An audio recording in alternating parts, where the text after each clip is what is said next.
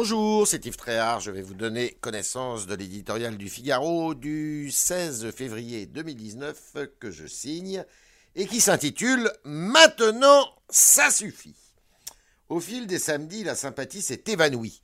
Compréhensible à ses débuts, la colère des Gilets jaunes, qui a vite pris le visage hideux de la violence, se rend à force d'excès inacceptable et impopulaire. Les sondages le montrent d'ailleurs, l'opinion publique semblant peu à peu se retourner pour dire ça suffit. Et elles les ont trop vus, ces invisibles de la République, ces oubliés de la mondialisation, casser des vitrines, brûler des voitures, agresser des policiers et des gendarmes, intimider et insulter des élus, défigurer des symboles de la nation.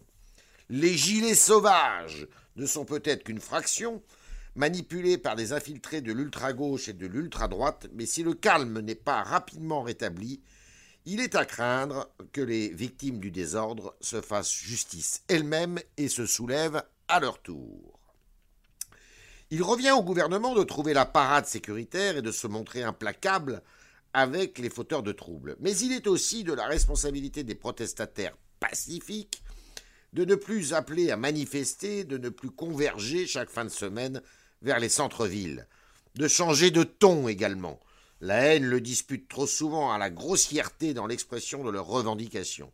Le malaise des enfiévrés du samedi soir justifie peut-être leurs mouvements, certainement pas leurs débordements, qu'ils soient verbaux ou physiques. Il faut savoir terminer une grève, disait jadis le communiste Maurice Thorez. Comme cette phrase paraît bien illusoire aujourd'hui, alors que partis et syndicats sont en plein désarroi.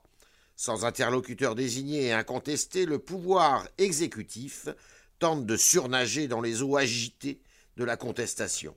Les milliards débloqués par le chef de l'État le 10 décembre n'ont pas apaisé le climat. Le grand débat national devait aussi avoir cette vertu. Il n'en a pas encore fait la preuve. Il a encore un mois pour l'apporter. Mais d'ici là, les saccages doivent s'arrêter.